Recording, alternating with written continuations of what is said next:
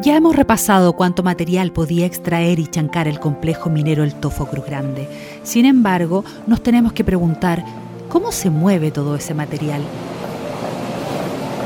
Entre la mina y el puerto se construyó entonces un tren eléctrico capaz de mover las 10.000 toneladas de fierro diario que se proponía exportar. La melodía natural de las locomotoras bajando cargadas con más de 800 toneladas de mineral se volvió parte del ambiente. 15 carros tenía cada dispositivo que además les permitía generar electricidad suficiente como para hacer subir las que venían en sentido contrario descargadas en un sistema eléctrico cerrado al modo de un andarivel, una perfecta danza sincronizada de trenes.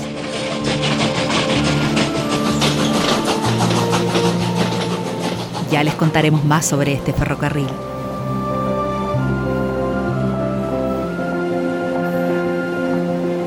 En la región donde todo comenzó, CMP y Mi Radio presentaron Memorias de Tierra Minera, una mirada a la minería regional, desde Domeico hasta hoy.